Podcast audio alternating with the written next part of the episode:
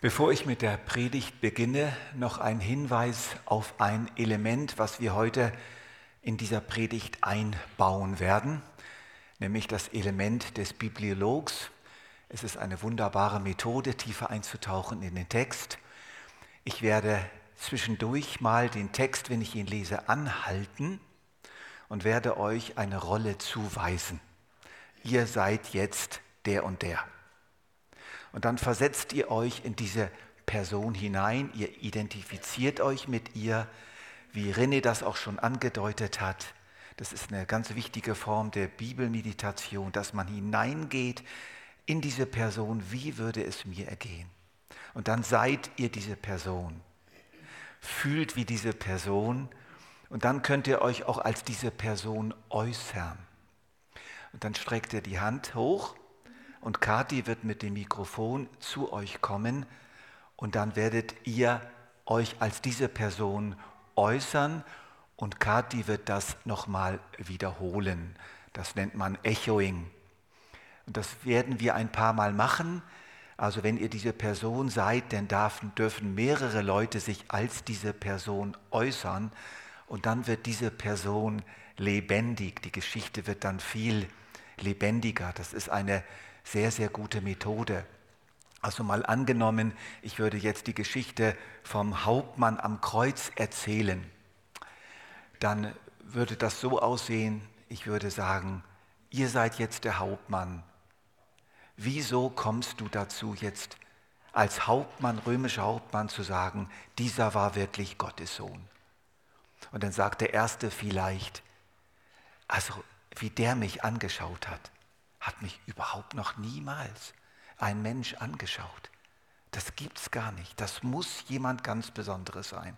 Und der nächste sagt vielleicht, ich habe mitgekriegt, was der dazu diesem Typen gesagt hat. Wahrlich, ich sage dir, heute wirst du mit mir im Paradies sein. Und als er das gesagt hat, da wusste ich, der kommt von Gott. Und so weiter und so fort. Und das machen wir heute im Blick auf eine andere Person, aber Überraschung, das werdet ihr dann sehen, welche es ist. Und jetzt geht's los. Ja, danke für den Hinweis. Es gibt kein richtig und falsch. Es gibt also, bitte, denkt nicht, ich muss jetzt richtig antworten, sondern antwortet einfach genauso, wie es euch zumute ist. Es gibt also kein richtig und falsch.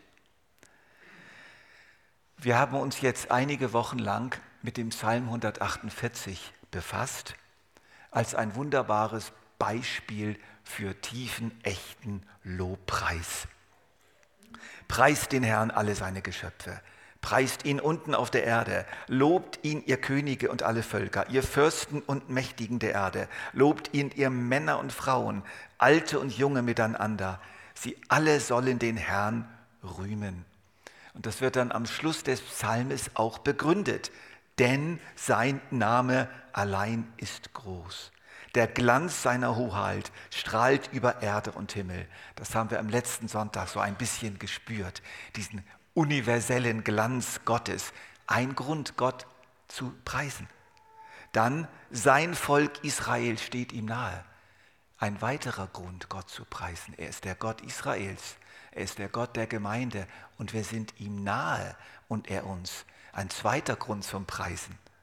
Und dann, durch ihn ist sein Volk groß und mächtig geworden. Ich habe euch das in, einer, in meiner letzten Predigt näher erklärt. Wörtlich steht da, er hat erhöht ein Horn seinem Volk. Horn ist ein Symbol für Stärke.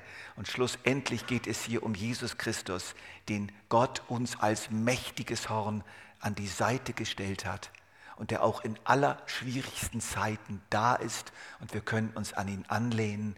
Wieder ein Grund zum Lobpreis. Die Frage ist allerdings, gilt das wirklich in jeder Situation? Kann man, soll man Gott wirklich in jeder Lebenssituation preisen? Im Psalm 137 steht zum Beispiel, doch die Feinde, die uns unterdrückten, die uns verschleppt hatten aus der Heimat, verlangten von uns auch noch Jubellieder. Singt uns ein Lied von Zion, sagten sie.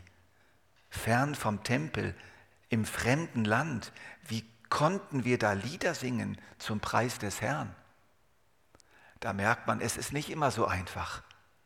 Da merkt man, ja, es geht doch nicht, das passt doch jetzt nun wirklich nicht in dieser Situation, in der Fremde, können wir doch nicht Lieder singen. Und in den Sprüchen 25, 20 steht, an einem kalten Tag die Kleider ablegen. Das können wir jetzt gut nachvollziehen bei diesem Wetter. An einem kalten Tag die Kleider ablegen oder Essig in eine Wunde gießen. So wirkt es, wenn du einem traurigen Menschen lustige Lieder vorsingst. Also das passt irgendwie nicht zusammen, oder? Lobpreis und fröhliche Lieder erfordern doch im Normalfall einfach eine entsprechende Situation. Das ist doch der gesunde Menschenverstand.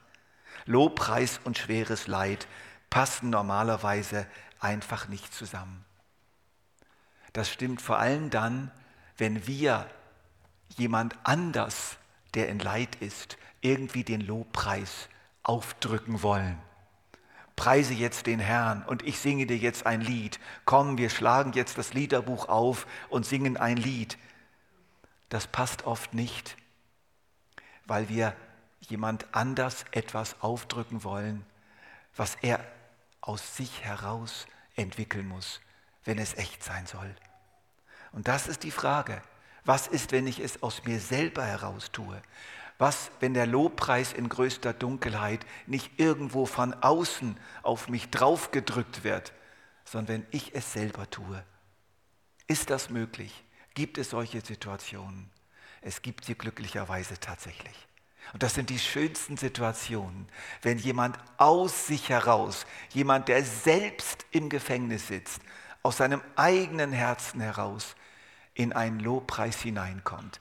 Das ist etwas ungemein Kostbares. Das ist etwas ungemein Schönes. Das ist wie eine Duftwolke lieblichen Duftes, der zu Gott emporkommt und Gott und seine Engel freuen sich über diesen Mann, über diese Frau, die in dieser Situation zum Lob Gottes durchdringt. Aber das geht natürlich nicht einfach so schnell. Aber wir wollen uns jetzt ein Beispiel anschauen, wo das so passiert ist. Und der Titel dieser Predigt könnte heißen, ein wirklich unpassender Lobpreis oder ein unmöglicher Lobpreis. Es gibt wirklich Situationen, da passt der Lobpreis nicht. Da ist er unmöglich und er geschieht doch. Er geschieht doch. Und das ist etwas ganz Wunderbares. Paulus und Silas, zwei christliche Missionare, sind in Kleinasien unterwegs, der heutigen Türkei. Sie haben vor, nach Norden zu ziehen in den Norden, um dort zu evangelisieren und Gemeinden zu gründen. Und dann hat Paulus einen Traum. Er sieht einen mazedonischen Mann, der ihn um Hilfe bittet in diesem Traum. Und die beiden besprechen dann am Morgen diesen Traum und merken, wir müssen unsere Pläne ändern. Wir müssen nach Mazedonien mit dem Schiff rüber. Dort hat Gott irgendetwas vor. Und sie ändern ihre Pläne, sie schiffen sich ein, Sie fahren nach Mazedonien und kommen in die Stadt Philippi. Und als sie den Boden dieser Stadt betreten, spüren sie ganz genau, wir sollen hier sein. Es ist richtig, dass wir hier sind. Und dann läuft die Sache unglaublich gut an. Sie können einer Gruppe von zehn Frauen das Evangelium predigen und eine davon, die Lydia, öffnet sich, eine reiche Frau, die eine Art Einkaufszentrum, ein Handelszentrum da am Ort hat und sie dürfen sogar dieses große Haus von Lydia als Ausgangsbasis für die ersten missionarischen Aktivitäten einrichten, kommen da unter und es entwickelt sich prächtig und sie sind Tag für Tag unterwegs in Philippi und predigen das Evangelium.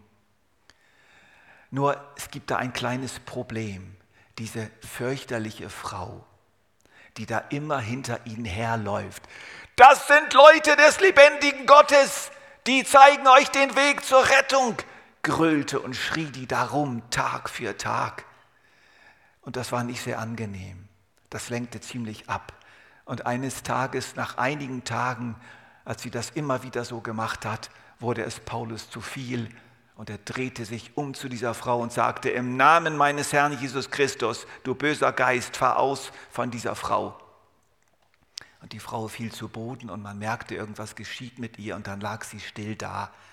Und dann ging es los. Sie hatte nämlich ihren Herren viel Geld gebracht. Viel, viel Geld. Sie wurde bezahlt, die Leute standen Schlange und alles Geld ging natürlich nicht zu dieser einfachen Sklavin, sondern zu ihren Herren, die Besitzer dieser Sklaven waren.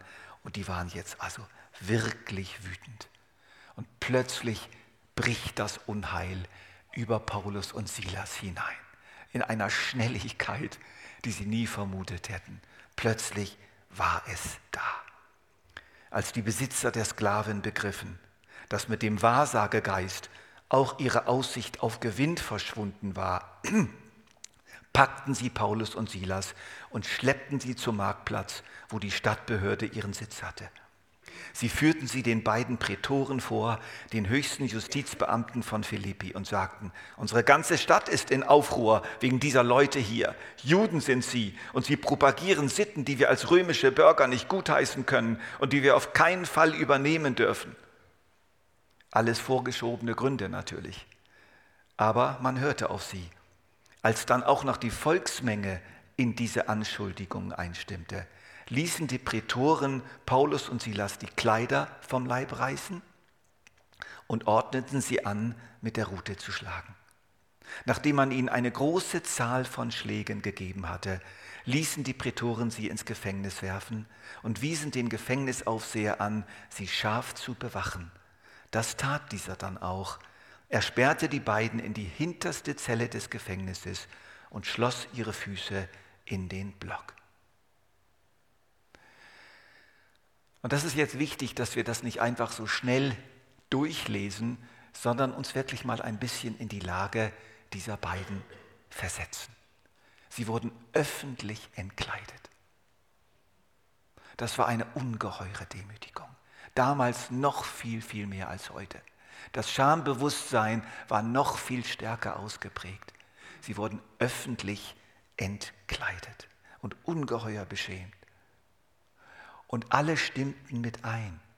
Nicht nur diese Widersacher, sondern viele vom Volk sagten, jawohl, gib's ihnen, ihnen geschieht Recht. Wir haben es ja immer gewusst. Diese Verlassenheit, diese Entwürdigung, das war in sich schon schlimm genug.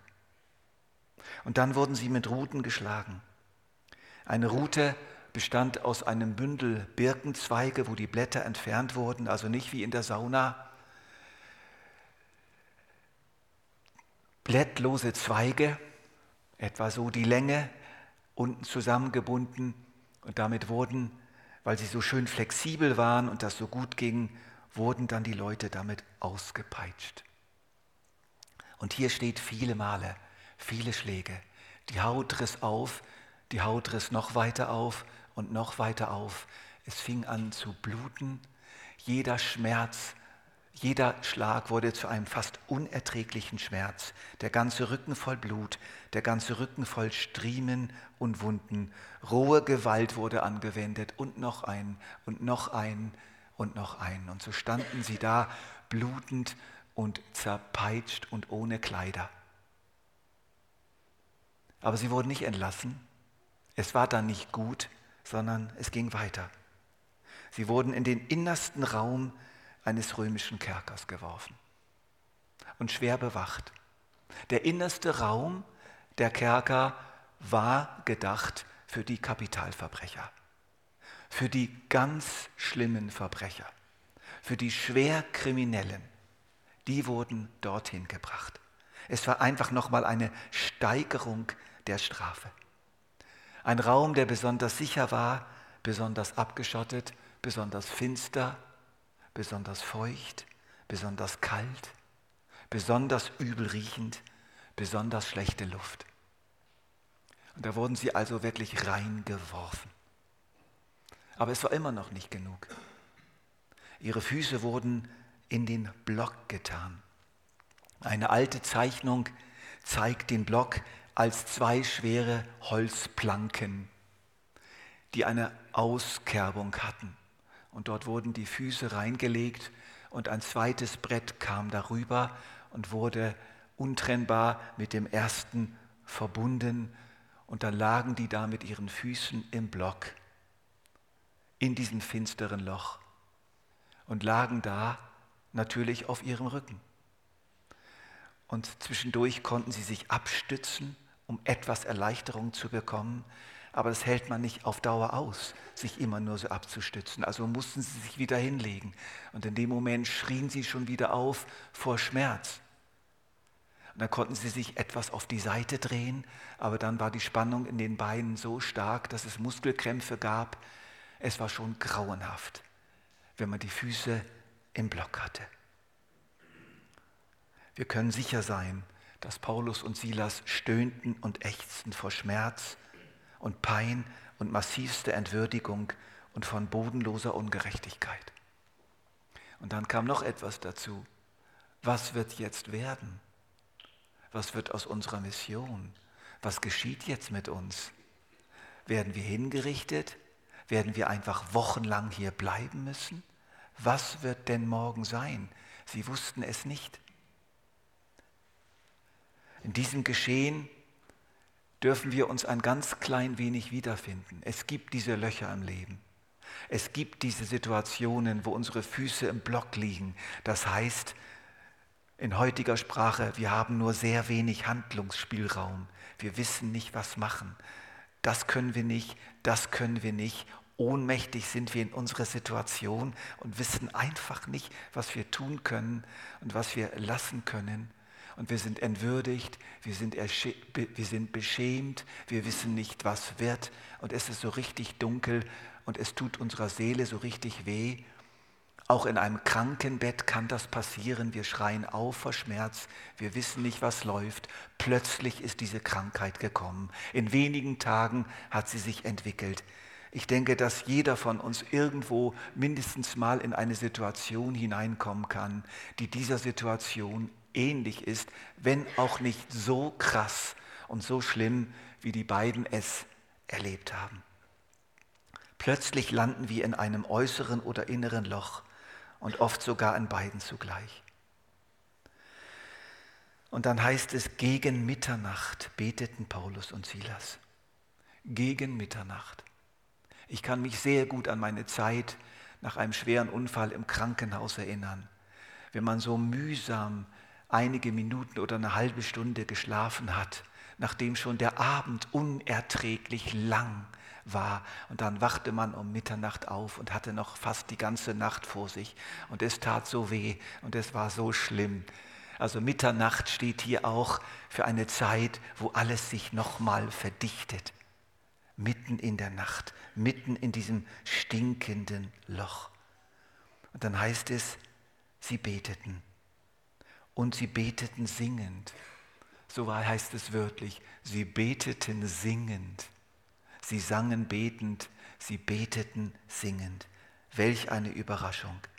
Hier steht doch tatsächlich, sie priesen Gott mit Lobliedern und die Mitgefangenen hörten ihnen zu. Sie priesen Gott mit Lobliedern und die Mitgefangenen hörten ihnen zu ihr seid jetzt Silas. Ihr seid Silas. Von Paulus erwählt, ihn auf der Missionsreise zu begleiten. Mit ihm nach Mazedonien zu kommen, ein treuer, gehorsamer Mitarbeiter und jetzt in diesem Loch. Aber er betet und singt Loblieder um Mitternacht in diesem Gefängnis. Und wir fragen dich, Silas, wie kommt es, dass du jetzt in dieser Situation Loblieder singst. Das würden wir gerne wissen, weil uns das überhaupt nicht zu passen scheint. Erzähl uns, Silas.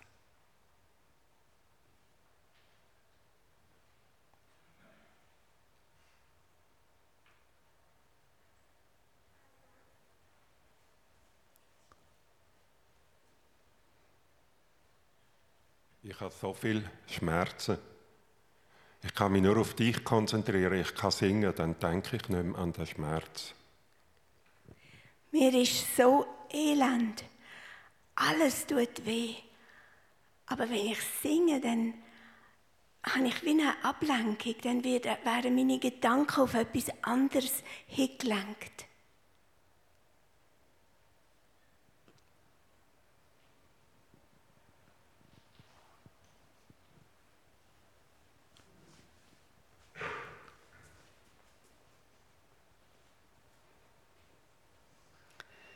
Herr Jesus Christus, du hast uns bis hierher gebracht. Ich habe schon so viel mit dir erlebt. Ich weiss, du vergisst uns nicht in diesem Loch hier unten. Oh Herr, ich will die Beziehung zu dir herstellen. Ich will zu dir singen und ich bin sicher, du hörst mich und hilfst mir. Ich bin schon lange mit dir unterwegs. Wir haben eine eindrückliche Geschichte miteinander erlebt. Und jetzt bin ich hier in diesem Loch. Aber meine Gedanken an dich geben mir irgendwie wieder Mut. Und ich, sie setzen mich frei, dass ich doch zu dir kann reden mit dir an dich kann denken und auch noch Grund finden, dich zu loben.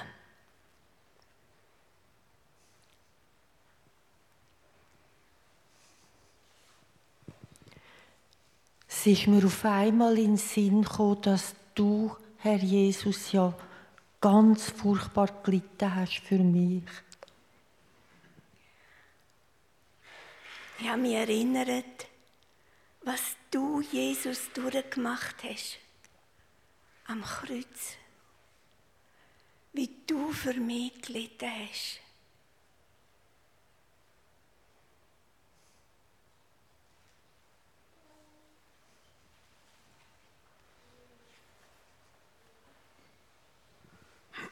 Ich weiß nicht, vielleicht muss ich sterben und Herr Jesus, ich weiß aber, ich werde es gut haben bei dir. Ich werde in, äh, ja, ins Paradies kommen. Vielleicht hat jetzt mein letztes Stündchen geschlagen. Vielleicht sterbe ich bald. Aber ich weiß, ich gehöre dir und ich darf die Ewigkeit mit dir verbringen. Und über das kann ich mich einfach freuen. Und für das kann ich dir von Herzen danken.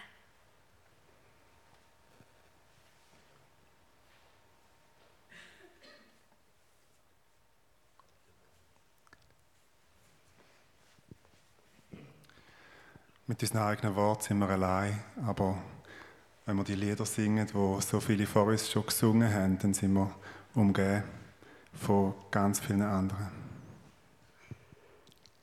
Wenn ich nur meine Worte brauche, dann bin ich eigentlich allein.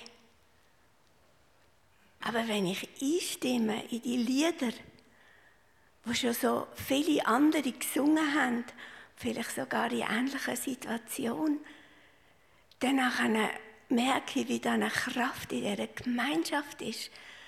Das tut irgendwie total gut.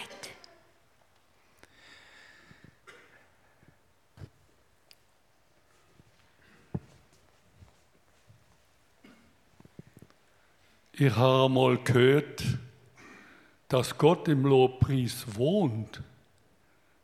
Da kann ich mich ja wunderbar aufhalten, wenn ich Gott lobe und pries. Ich habe mal gehört, dass Gott im Lobpreis daheim ist, richtig wohnt. Und das mache ich jetzt. Und ich merke, wenn ich so daheim bin, dass ich so mit Gott verbunden bin. Ah, Mist, da ist einiges schief gelaufen. Alles tut mir weh und aber Paulus hat schon recht. Jammer haben wir jetzt genug. Gescheites muss man brauchen, um Gott zu loben. Danke, Herr. Uff, ich halte es fast nicht aus. Alles tut weh. Ich weiß nicht mehr, wie ich mich kann bewegen oder kann lagern Aber ich glaube, der Paulus hat recht. Wenn er so einfach auch noch etwas sieht und entdeckt, Gott Dankeschön zu sagen. Und ich will jetzt da einstimmen. Ich lobe ihn mit. Vielen Dank, Silas, für das, was du uns erzählt hast. Und wir gehen jetzt wieder zum Text, schauen uns wieder die Situation ein bisschen von außen an und versuchen sie zu verstehen. Es heißt, betend sangen sie. Und da steht im Griechischen ein Wort, das eigentlich Liedersingen bedeutet. Und zwar Glaubenslieder, alte Lieder, Lieder, die sie kannten. Es war mit großer Wahrscheinlichkeit nicht irgendwie spontane Lieder, die ihnen da jetzt in den Sinn gekommen sind, sondern sie gruben aus ihrem alten israelischen Liederschatz Lieder aus und sangen die. Lieder, die sie kannten, Lieder, mit denen sie gelebt hatten, Lieder, die zum Teil uralt waren und das können wir von ihnen lernen. Sie hatten etwas zur Verfügung. Da war ein Schatz da, den sie öffnen konnten. Sie haben Worte gefunden. Und wenn es dir richtig dreckig geht, dann findest du keine eigenen Worte mehr. Und dann ist es so gut, wenn man andere Worte hat, wie zum Beispiel Psalm 23 oder wie das Vaterunser oder wie das Lied von Paul Gerhard, Befiehl du deine Wege oder auch wie das Lied, was Anja heute Morgen schon mit uns gesungen hat. Es kommt nicht darauf an, was für Lieder, aber es kommt sehr darauf an, dass du Lieder hast, dass du etwas hast, etwas vorrätig hast. Und es ist ja so, dass das auswendig Lernen völlig außer Mode gekommen ist. Das gibt es praktisch nicht mehr. Und hier verlieren wir etwas, was uns ausrüsten kann für die Zukunft. Und deswegen meine Empfehlung, legt euch wirklich einen Schatz an von Texten und von Liedern, von alten Liedern, von neuen Liedern und bewahrt sie in eurem Herzen auf. Und wenn ihr dann wegen Not und Schmerz und Sorge und Angst und Pein keine Worte mehr findet, dann könnt ihr diese Lieder ausgraben, dann könnt ihr sie aktivieren und einfach hineingehen in diese Lieder und das ist wirklich eine große Hilfe. Ein weiterer Hinweis finden wir in der Grammatik dieses Verses. Hier wird eine Zeitform gebraucht, die in die Richtung geht, und sie sangen ein Lied nach dem anderen. Also nicht sie sangen einfach ein Lied, sondern sie verweilten im Lobpreis. Sie gaben nicht gleich auf, sie blieben drin. Und es ist sehr gut möglich, dass sie eine halbe oder eine Stunde lang einfach gesungen haben. Ein Lied nach dem anderen. Und dann kam wieder das Stöhnen und dann haben sie es wieder fast nicht ausgehalten. Aber sie haben einfach weiter gesungen. Sie sind dabei geblieben. Und das Dritte, was wir von ihnen hier lernen können, ist, auch das können wir zwischen den Zeilen lesen, es war nicht so wie in Pfingsten. Was war bei Pfingsten passiert?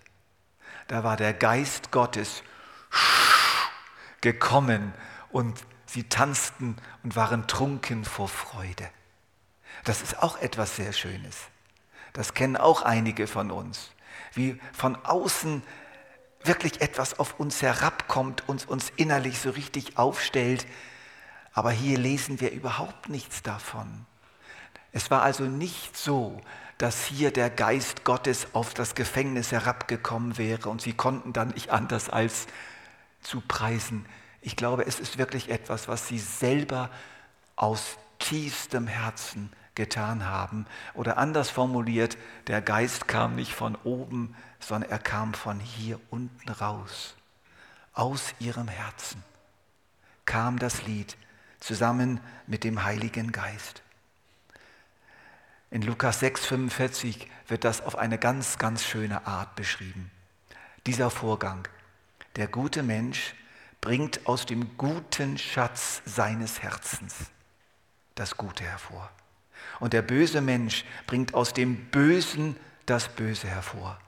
denn aus der Fülle des Herzens redet sein Mund. Das war der große Unterschied von Hiob und seiner Frau. Hiob kam in eine fürchterliche Situation, noch schlimmer als bei den beiden. Und er sagte, der Herr hat gegeben, der Herr hat genommen, der Name des Herrn sei gelobt. Und seine Frau sagte, willst du immer noch an Gott glauben, sage Gott ab und stirb. In der Not, in dieser himmelschreienden Not, wird einfach offenbar, was hier drin ist. Ob da ein Schatz drin ist oder ob da letztlich Unglaube, Bitterkeit, Böses sich über lange Zeit aufgespeichert hat.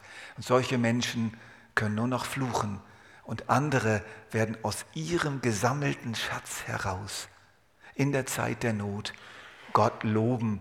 Und deswegen ist es wichtig, sammelt euch Schätze im Himmel. Sammelt euch Schätze im Himmel. Und dann in der Stunde der Not habt ihr diesen Schatz und könnt ihn aktivieren. Und sonst steht ihr einfach da und habt gar nichts mehr, weil nichts da ist, weil nichts gesammelt wurde. Aber jetzt geht es natürlich weiter. Irgendwann passierte es, dass der Lobpreis anfing, seine Wirkung zu entfalten. Und diesmal ganz besonders stark. Es war tatsächlich so, die, das ganze Gefängnis wackelte. Und die Erschütterungen waren so stark, dass die Steine, wo die Haken drin waren und die Ketten drin waren, zersprangen. Und die Ketten fielen ab. Der Block wurde gespalten. Sie waren frei. Die anderen Gefangenen wurden frei. Die Gefängnistüren sprangen auf. Und dann kam der Gefängnisaufseher der nur noch einen Gedanken hatte, meine Gefangenen sind entflohen und ich kann mich nur noch umbringen. Ich habe keine Chance mehr bei den römischen Behörden, null. Und wollte sich umbringen. Und dann kam die Stimme von Paulus, halt, wir sind alle noch da.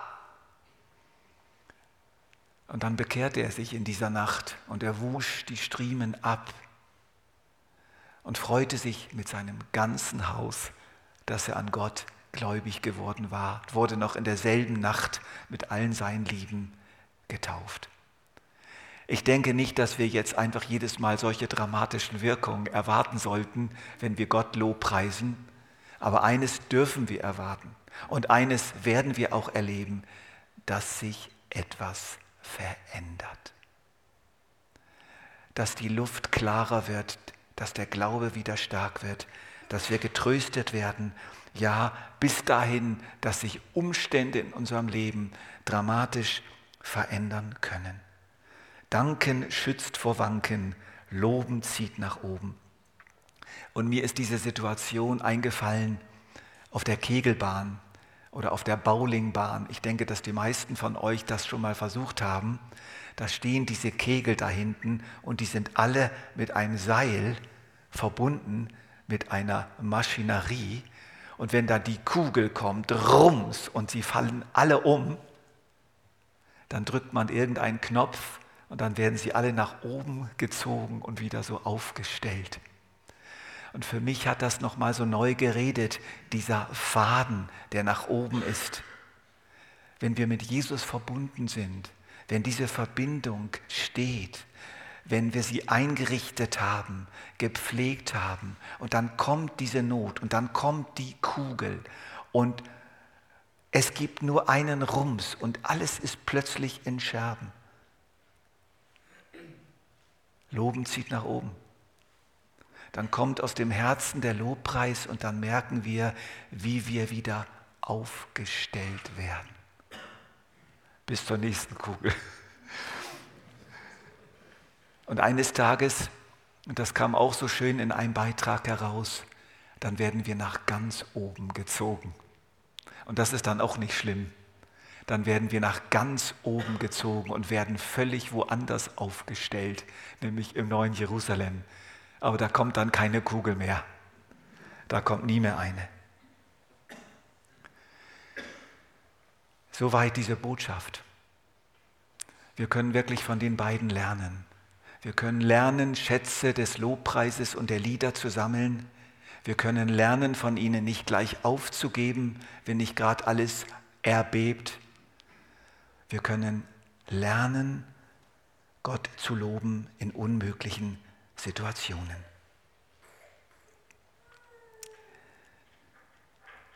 Lass uns jetzt von dieser Botschaft aus in eine Nacht hineingehen, wo die Kugel am Rollen war, auch wenn sie noch nicht angekommen war. Und das war die Nacht vor der Kreuzigung Christi. Vielleicht könnt ihr es ein bisschen nachvollziehen. Jesus sah die Kugel schon kommen und auch die Jünger wussten, heute Nacht kommt die Kugel. Die Feindschaft war so groß geworden. Alle wussten, der Jesus hat eigentlich keine Chance mehr, irgendwie heil aus dieser Situation rauszukommen. Und sie haben die drei oder vier Leidensankündigungen von Jesus schon gehabt. Und die waren so im Hintergrund. Und ihr müsst euch das Gefühl vorstellen, heute Nacht wird die Kugel wohl rollen. Was wird dann mit uns? Was wird mit Jesus? Und in dieser Nacht hat Jesus das Abendmahl eingesetzt. In dieser Nacht hat er gesagt, heute Nacht passiert es, aber wir haben jetzt Gemeinschaft miteinander. Und ich schließe jetzt mit euch einen Bund. Und ich sage euch jetzt, das, was jetzt geschieht, hat einen Sinn. Es ist sogar etwas Gutes. Es wird eine Auferstehung geben. Habt keine Angst. Auf jeden Fall, wir ihr und ich, wir bleiben zusammen. Das ist das Abendmahl, das Mahl der Gemeinschaft in einer ganz speziellen Nacht. Und wenn wir jetzt nach vorne gehen zum Abendmahlstisch, dann könnten wir doch so ein bisschen so beten, Herr, was auch immer kommt, was auch für Nächte in mein Leben einbrechen, ich möchte mit dir zusammenbleiben. Hilf mir in der Zeit der Not, sei es eine kleine oder eine große, wirklich zu dir zu singen und dich zu preisen. Und in der Nacht, als Jesus verraten wurde, nahm er das Brot und dankte und brach es und gab es seinen Jüngern und sagte, dies ist mein Leib der für euch gegeben wird. So oft ihr davon esst, tut es zur Erinnerung an mich. Und ebenso nahm er den Kelch nach dem Mahl, dankte, gab ihn den und sagte, dies ist der neue Bund in meinem Blut, das vergossen wird zur Vergebung der Sünden.